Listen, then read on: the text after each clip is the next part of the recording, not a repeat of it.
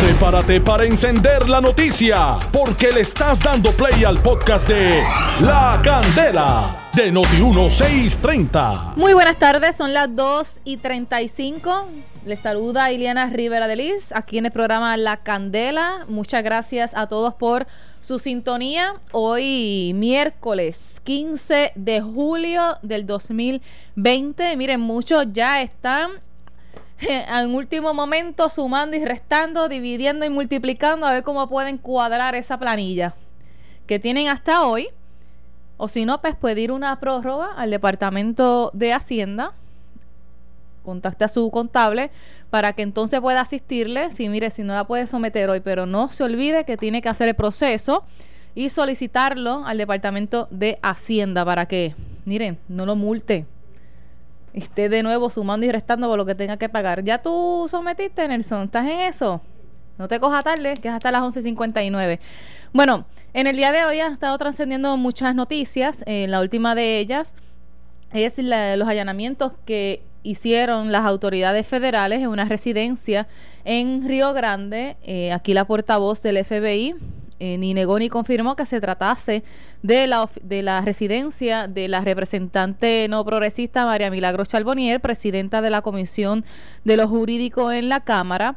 Eh, sin embargo, en una entrevista con los principales rotativos de Puerto Rico, ella explicó que le hicieron unas preguntas relacionadas a procesos legislativos y aparte de esto, pues allanaron también su celular a base de una orden que ya tenían eh, los agentes federales. Hemos estado tratando de comunicarnos con la representante claro está, como no tiene su celular, pues se nos ha hecho un poco difícil, pero sí hemos ya hecho eh, contacto para que ella pueda expresarse por aquí por Noti1 630 y le explique al pueblo qué fue lo que ocurrió durante la mañana de hoy respecto a estos allanamientos. Así que todavía está disponible para que pueda comunicarse aquí a la redacción de Noti 1630 y hablarle a ustedes como otras veces lo ha hecho aquí en el programa La Candela. Vamos a estar eh, dialogando. Tengo en línea telefónica a la presidenta de la Alianza Correccional Unida, Jessica Martínez, porque también ha estado aconteciendo una situación que les preocupa mucho a los oficiales de corrección y es porque se están eh, reportando unos casos de COVID-19 en las instituciones penales. Hoy trascendió una información de un confinado que fue contagiado y hasta otro que eh, trascendió que aparentemente falleció. Todavía son datos que están en proceso de corroboración, pero tengo en línea telefónica a Jessica Martínez para hablar un poco de lo que se ha estado discutiendo. Está en línea telefónica, eh, al parecer pues se cayó la llamada, van a hacer de nuevo el contacto para que eh, puedan escuchar lo que ha estado aconteciendo en las instituciones penales de Puerto Rico, porque ya los detalles que eh, tenemos es que sí, hay un caso reportado de COVID-19. ayer el mismo secretario lo confirmó que pudieron eh, identificarlo, pero lo que trasciende es que puede ser que haya o el primer confinado que fallece a consecuencia del COVID-19. Así también eh, vamos a estar conversando con ella porque aquí hay oficiales de corrección que se han comunicado que están preocupados por los proyectos respecto a, que haya un retiro incentivado y que no quieran que muchos de estos se vayan y que les perjudiquen en los beneficios que verdaderamente tienen correspondientes a las leyes ya aprobadas, que serían la ley 447 y la ley 1. Ya tengo a Jessica Martínez. Saludos Jessica, buenas tardes. Buenas tardes, Diana. Bueno, eh, ¿qué detalles ustedes tienen respecto a lo que está pasando dentro de las cárceles de Puerto Rico y de la información que ya ha trascendido de que hay unos casos reportados de COVID-19 en la población correccional? Te puedo decir que referente a la información de los casos sospechosos de, de tener el COVID-19 de los oficiales correccionales, el patrón no nos notifica a nosotros, ¿verdad? Sí se le ha solicitado ya en varias ocasiones que cada vez que tengan conocimiento que hay un oficial que sea sospechoso de tener el virus se lo notifique, ¿verdad? Pero este esta comunicación de patrón y sindicato referente a este tema como tal no la tenemos. Sí hubo una ronda en donde los oficiales correccionales se practicaron las pruebas moleculares y nuestro reclamo fue que el resultado de las pruebas no le llegaba directamente al oficial, sino que directamente al patrono y el oficial continuaba trabajando y si era positivo después de una semana estando en el área laboral era que adquiría conocimiento a través de los supervisores. Se han establecido unos protocolos de prevención, pero muchos supervisores no van acorde en las decisiones que se toman con lo que con lo que establece el protocolo el protocolo para hacerlo, para resumirlo, dice toda aquella persona que haya tenido contacto con el posible sospechoso ¿verdad? de tener el virus debe ser aislado para prevenir otros contagios y el supervisor es el que determina qué oficial es el que se retira de la institución y quién no. En, en, varias instituciones en donde ya sí se ha confirmado que ha, ha habido un positivo de algún oficial, el que se retira es el que decidió el, supervisor que se retira y no necesariamente el que tuvo contacto con el oficial. Hemos tenido suerte hasta el día de hoy que no, esto no ha traído un daño colateral por esta mala decisión de y costumbre de que no va a pasar nada y de no tomar con seriedad lo que es esta pandemia. Pero eso no es lo que prácticamente explica el secretario, porque ayer enviaron un comunicado de prensa donde resaltaban los protocolos que se están siguiendo en las cárceles. No necesariamente, lo que está escrito no va acorde con la realidad. Bueno, vamos a estar entonces eh, cuestionando. Vuelvo, vuelvo, y repito que hemos tenido suerte, hemos tenido suerte de que las medidas de prevención que nosotros los oficiales correccionales tenemos desde nuestros hogares no han sido, no han, no, han recaído en que pueda existir un, eh, en que se pueda, pueda existir un brote. Te doy el ejemplo, ayer estaba en una institución penal, eh, estaba en el complejo eh, correccional de Guerrero de Aguadilla, orientando a los compañeros oficiales de todos los turnos, ¿verdad? Con todo lo, con toda la directiva de, de la Junta del sindicato y orientándolos sobre lo que son los protocolos del COVID-19, sobre cuáles son las licencias, sobre los proyectos que están ahora mismo en el Senado. Y te doy el nombre y apellido del sargento Mario Dimao Calero. No quería que el sindicato orientara el turno 8 a 4 en donde allí nosotros estábamos orientándolos sobre cuáles eran los protocolos del COVID-19, cómo no podíamos bajar la guardia.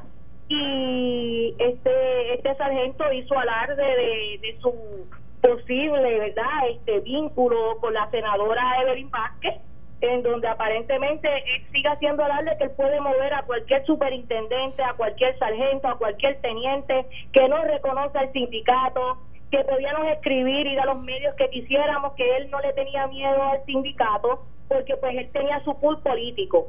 Ahí está un vivo ejemplo que algunos supervisores no permiten que el sindicato oriente, ¿verdad? Como lo hemos hecho desde que comenzó la pandemia, a nuestros eh, compañeros para cómo tenemos que fortalecer estos protocolos de prevención para que este virus no entre a las instituciones penales. Pero ¿y por qué la resistencia si es únicamente para orientar? Bueno, la resistencia es que aquí seguimos, el peor virus que hay dentro de las instituciones penales es la politiquería barata. Y esta politiquería barata, que es la que le sigue dando el poder, ¿verdad? A estos supervisores para que hagan alarde y no reconozcan lo que es legalmente un sindicato dentro del área laboral. Esto es solamente para marcar la presión de que aquí yo soy el supervisor y aquí el que manda la institución soy yo y no me interesa que esté el sindicato este y había que orientar y como hay que orientar a, los compañeros que si tienen los síntomas del COVID-19 llamen a la institución se excusen, vayan a, a, su médico, pidan, ¿verdad? La, la, la orden médica para que se, se practique la prueba molecular y que estos días no se le pueden descontar de ninguna licencia. ¿Qué están haciendo los supervisores? Le están descontando estos días que ya están legalmente autorizados por la licencia de enfermedad. Y la mayoría de los oficiales lo que están haciendo es, con el miedo de que me voy a quedar sin balance, posiblemente enfermos tengan que ir a trabajar para no quedarse sin sus balances de enfermedad o sus balances de vacaciones. Ay, mi madre. ¿Y ustedes han llevado, han logrado dejarle saber esto al secretariado, en este caso a algún ayudante y al secretario, que le dejen saber todo lo que está pasando con ustedes? nosotros tenemos una reunión con el secretario mañana, pero nosotros no nos reunimos con el secretario desde antes de abril. No, no, ha habido una comunicación directa con, parte del secretario, sí con algunos con algunos ayudantes especiales, pero sigo diciendo que el, mensaje no llega directamente. El mensaje directamente llega entre presidente y secretario de corrección. Y ahí no hay intermediario, todo el mensaje se lleva preciso y claro, para que no, no exista confusión. Le pregunto también, que es otro de los datos que han llamado aquí preocupado y es relacionado al tema de retiro y a los proyectos que están al pendiente. El 1623 y el 1616 y muchos están levantando su voz de que no quieren que, que los empleados, en este caso los del área de corrección, pues eh, se acojan a las disposiciones de esos de esos proyectos aún no están en ley, no están aprobados, pero sí están preocupados de que si se dase, pues que eh, la carga laboral recaería aún más en, la clase, ¿verdad? En los trabajadores de corrección, porque son pocos, eh, tampoco se les cumple con el pago correspondiente a la, a la media hora de almuerzo, que ellos alegan que llevan mucho tiempo con que el departamento no, no les honra esa media hora, o sea, no les pagan por, por lo que le corresponde, porque cogen más que 30 minutos de almuerzo y eso es por disposición de convenio y que lo que se está ofreciendo en esos proyectos prácticamente el hacer a los beneficios ya obtenidos bajo la ley 447 y la ley número 1. La ley 447 y la ley número 1 de principio lo que nos daba, ¿verdad? Lo que le daba a los compañeros era un 75% de su salario promedio con 30 años de servicio y, 50, y 55 años de edad igual daba con 30 años de servicio sin edad mínima para retirarse un 65%. Eh, se retiraban con los bonos de Navidad, el bono de verano, los bonos de medicamentos, la, aportación patronal para el plan médico, pero eh, con la ley 3, ¿verdad? Se eliminó, se eliminaron un sinnúmero de beneficios y prácticamente cambió todo lo que era el retiro para nuestros compañeros oficiales correccionales eh, la ley 3 aumentaba la edad, ¿verdad?, para retirarse. A los de la ley 447 se podían retirar con un 40, con un 40 si no me equivoco, por ciento de su salario. Y a los de la ley 1 con un 29%. Eh, y si creo que era 61, 61, eh, 61 años de edad para poder retirarte. Eh, después vino la reforma del 2000, eh, que eso vino con, eh, antes, perdón, antes vino la, la reforma 2000 estos proyectos como tal, eh, la 16, el proyecto 1616, este, lo que da es eh, 30 años de servicio eh, con, con 55 años de edad y te puedes retirar con 55% de retiro eh, de tu salario. Eh, entonces, si te vas con 30 años y con 58 años de edad, eh, 30 años de servicio y 58 años de edad, te puedes retirar con un 60% de tu salario. Y te van a dar 100 dólares mensuales para un seguro médico. ¿Qué pasa? Que estos retiros incentivados, cuando se legislan, siempre ponen esta opción en donde el jefe de agencia puede determinar si estos empleados se pueden retirar o no. Ya han, ya han bajado varios proyectos de ley en donde hay un retiro incentivado y el patrono no deja que los oficiales correccionales se retiren, sí deja que se vayan los civiles y se vayan los supervisores. Y esa es la inquietud que tienen nuestros compañeros que se quieren retirar, que quieren ya estar en sus casas. Yo te soy bien sincera, el retiro digno para un oficial correccional, por nuestras exigencias laborales, nosotros no podemos trabajar más de 25 años sería 25 años de servicio sin un mínimo de edad.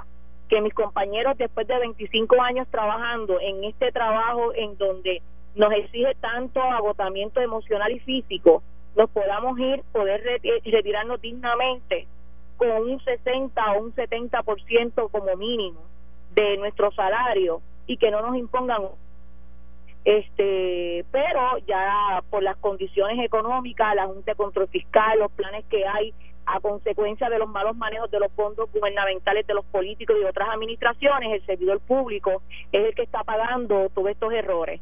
Y el oficial correccional sigue siendo uno de los servidores públicos más marginados. ¿Y ustedes, la eh, alianza está de acuerdo con cuál proyecto? Mira, nosotros lo que queremos es que el oficial que se quiera retirar, el patrono no lo retenga. Yo te soy bien sincera, yo no apoyo el que yo tenga que estar eh, 30 años de servicio y 58 años de edad. Yo me voy más a favor a 25 años de servicio sin edad mínima para retirarme y con el porciento que está establecido ahora en este proyecto, que es un 60 o un 55% de mi salario, ¿verdad? De mi último salario. Ese es el proyecto que yo te diría que yo avalaría como presidenta del sindicato. Pero la realidad es, mis compañeros de la 447 se quieren retirar, mis compañeros de la ley 1 se quieren retirar. Así que esto es lo que hay ahora mismo sobre la mesa por las condiciones económicas que está nuestro país.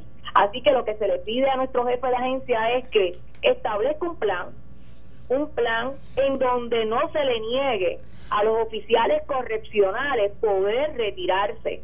Mis compañeros están agotados emocionalmente. Pero si se retiran, esa plaza quedaría congelada, ¿no? Eh, el patrón ha tenido la oportunidad de reclutamiento. Hay los fondos recurrentes para poder reclutar más personal cadete. Este, por eso es que se le, se le, se le esté soltando que él realice un plan estratégico en donde no se le niegue la oportunidad de mis compañeros retirarse, porque es una problemática que lleva de años y le seguimos dando vueltas al asunto, vueltas al asunto y tenemos compañeros que están emocionalmente, ¿verdad? Eh, afectados, que se quieren retirar y no han podido por esta por esta negativa de, del patrono, no tan solamente ahora en otras administraciones en donde han habido oportunidades de retirarse, pero no nos dejan a los oficiales correccionales. Es solamente buscar las estadísticas del Fondo de Seguro del Estado, donde se ve que el empleado que más eh, solicita estos servicios por daños emocionales, por daños físicos, el oficial correccional. Y todavía se sigue ignorando el impacto que conlleva, ¿verdad? Y la carga laboral que conlleva de ser un oficial correccional. No tan solo en el retiro se nos ignora, se nos ignora también en nuestro salario, en donde no se nos honra un salario digno desde hace más de 12 años. Sí, no, y eso sería lo más justo, pero hay quienes han llamado que esto también les preocupa porque abriría la posibilidad de que entonces... Eh, otros compañeros sientan más agotamiento, pues porque si se van, si se va un grupo de los oficiales, pues otro va a quedar rezagado y tendría que cumplir con las horas para poder eh, realizar la guardia correspondiente en las cárceles. Si es que entonces no se abre una escuela de cadetes para que pueda llegar este personal nuevo. Ahora mismo hay dos academias que están en adiestramiento, que es la 12B y la 12A aparentemente son 250 compañeros cadetes correccionales en cada en cada academia, ¿verdad? Ahí tendríamos 500 compañeros que, que estarían relevando a esos 500 compañeros que se pueden retirar. Adicional, vuelvo y repito, el patrón está utilizando los fondos recurrentes de que están por custodiar o el alquiler que tiene las cárceles federales de a, los confinados federales ellos están recibiendo unos, pagos por estos confinados y ese es el dinero que están utilizando para las academias. Pues por lo tanto él tiene que estar con, se tiene que estar en constante reclutamiento para que mis compañeros se puedan retirar. Él tiene que hacer un plan en donde no afecte a, a, los compañeros que se quedan, que se pueda cumplir con lo que con lo que se requiere de brindar la, la seguridad y la custodia de velar vida y propiedad dentro de las instituciones penales, pero también tiene que garantizarle a mis compañeros que se puedan retirar y eh, tiene que hacer un plan y no puede seguir negándole, discriminando, porque yo entiendo que se está discriminando con el oficial correccional y no se deja que se retire. Entonces, estas son oportunidades para que mis compañeros se puedan retirar y tengan, aunque sea un retiro digno, ya que han gozado, o sea, ya que no hemos gozado, perdón, ya que no hemos gozado de un salario justo por nuestra por nuestras funciones, pues, aunque sea, darnos la oportunidad que ahora que está esta este retiro incentivado, mis compañeros puedan retirarse y compartir con su familia dignamente. Bueno, pues vamos a, estar pendiente a ver si entonces el secretario nos concede una entrevista y que obviamente explique lo del asunto de los protocolos de seguridad respecto al COVID-19 y también cuál entonces sería el plan que estarían enmarcando sobre este plan de retiro. Ustedes tendrían entonces esa reunión mañana y obviamente le van a plantear las reclamaciones de ustedes. Exacto, antes de culminar la entrevista, quiero decirte que es bien importante, adicional del proyecto, 16, eh, proyecto del Senado 1616 y el proyecto del Senado 1623 que hablan de retiro, es bien importante estos, estos dos proyectos que te voy a mencionar, que es el proyecto del Senado 2202 que es el que nos exime del pago de contribuciones a, por concepto de las horas extra. Este ese es uno de los proyectos que queremos que se apruebe en la extraordinaria, ya que no nos van a dar un aumento salarial, pero aunque sea, nos ofrezcan este posibilidades de incentivar la labor del oficial correccional en otros aspectos. Igual el proyecto del Senado 1642, que es el que incluye a los oficiales correccionales dentro de los beneficiarios del plan de salud del gobierno. Nuestros familiares la mayoría de nosotros no tenemos para pagarle un plan médico a nuestros hijos y esto es algo que es de salud pública. Así que se le exhorta, se le pide a la rama legislativa y a la rama ejecutiva que estos dos proyectos son bien importantes para incentivar a los oficiales correccionales ya que se nos sigue ignorando en darnos un aumento salarial. Eh, Perfecto. Y, respecto al pago de la media hora de almuerzo que nos que aparentemente no le están honrando eso. Eso hay un hay un pleito legal que ya lo hagan lo, lo, hemos ganado los oficiales correccionales ya está en el último foro. Eh, el departamento continúa apelando, ¿verdad? Eh, este estas decisiones de los tribunales eh, en donde se ha llevado eh, se supone que se nos tiene que dar 30 minutos de almuerzo. La mayoría de los supervisores no le interesa si el oficial correccional almuerza, desayuna o cena. Eh, te ponen mucho pretexto para el relevo este y es un pleito legal. Así que mi, mi exhortación, ¿verdad?, es a mis compañeros que utilicemos las herramientas brindadas por ley. Hay que hacer querellas administrativas a todo aquel supervisor que te niegue eh, el tú poder consumir los alimentos en tu horario, en tu en tu horario, en tu hora laborable. Y prácticamente esa es la denuncia que hacen por Noti1 también, que es las llamadas que hemos recibido de, mucha gente y por eso es que nos comunicamos con usted porque entienden que no se le está honrando lo que es el relevo para poder coger sus horas correspondientes de, de almuerzo, de break y, y que tampoco desde hace mucho tiempo pues se les paga que en vez de una hora que le corresponde como en otros empleos que ¿verdad? le dan para coger un almuerzo, lo que tienen es media hora y a veces la cogen en su misma estación, que no le dan el break de un relevo. Tienes que comer dentro de dentro del puesto, no te dan el relevo, pero la, eh, vuelvo y repito, es un es una queja de años, pero el miedo que tienen los oficiales correccionales, el miedo que tienen mis compañeros a represalias, ¿verdad? Por parte de los supervisores, eh, no se atreven a hacer las querellas administrativas porque el eh, lo que hace el supervisor es, si tú estás en un turno fijo y hiciste la querella, al otro día te pongo a rotar turno. Eh, si ya habías llegado a un acuerdo con, con, los supervisores de la institución, hiciste la querella, automáticamente rompen el acuerdo. Entonces, por medio de las represalias, el oficial correccional tiene miedo a hacer las querellas administrativas y esto es, un, ah, esto es una, una práctica de años de años en donde el oficial tiene miedo. Entonces, como vuelvo y repito, aquí lo que vale dentro de las instituciones penales es el panismo, ¿verdad? Y el virus de la politiquería barata. Aquel que es pana del supervisor, aquel que aporta a X o Y partidos, el que goza de los beneficios, el que le honran eh, los acuerdos, y entonces la mayoría de los oficiales correccionales seguimos siendo marginados por el virus de la politiquería barata y de los atropellos y del ambiente hostil y de la discriminación y de la persecución política dentro de las instituciones penales. Gracias Jessica, estaremos entonces al pendiente más adelante de lo que siga aconteciendo dentro de las cárceles. Gracias a ti. Gracias por su tiempo. Jessica Martínez, presidenta de la Alianza Correccional Unida, así que ya escucharon las denuncias respecto a lo que está pasando en el Departamento de Corrección y las cárceles de Puerto Rico. Hasta aquí llegó la candela. Esto fue el podcast de La Candela de Noti1630. Dale play a tu podcast favorito a través de Apple Podcasts, Spotify, Google Podcasts, Stitcher y notiuno.com.